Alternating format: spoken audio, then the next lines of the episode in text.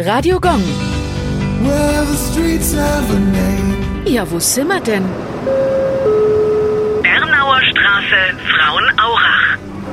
Die Straße wurde benannt nach Agnes Bernauer und liegt im Erlanger Stadtteil Frauenaurach. Agnes liebte den niederbayerischen Herzog Albrecht. Für beide war es offenbar die große Liebe, doch sie endete tragisch.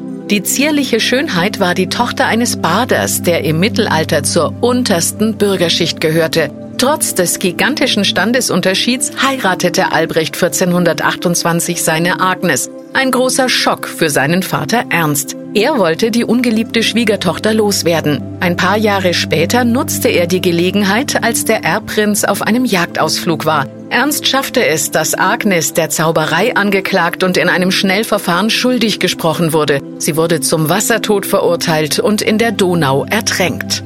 Radio Gong. Well,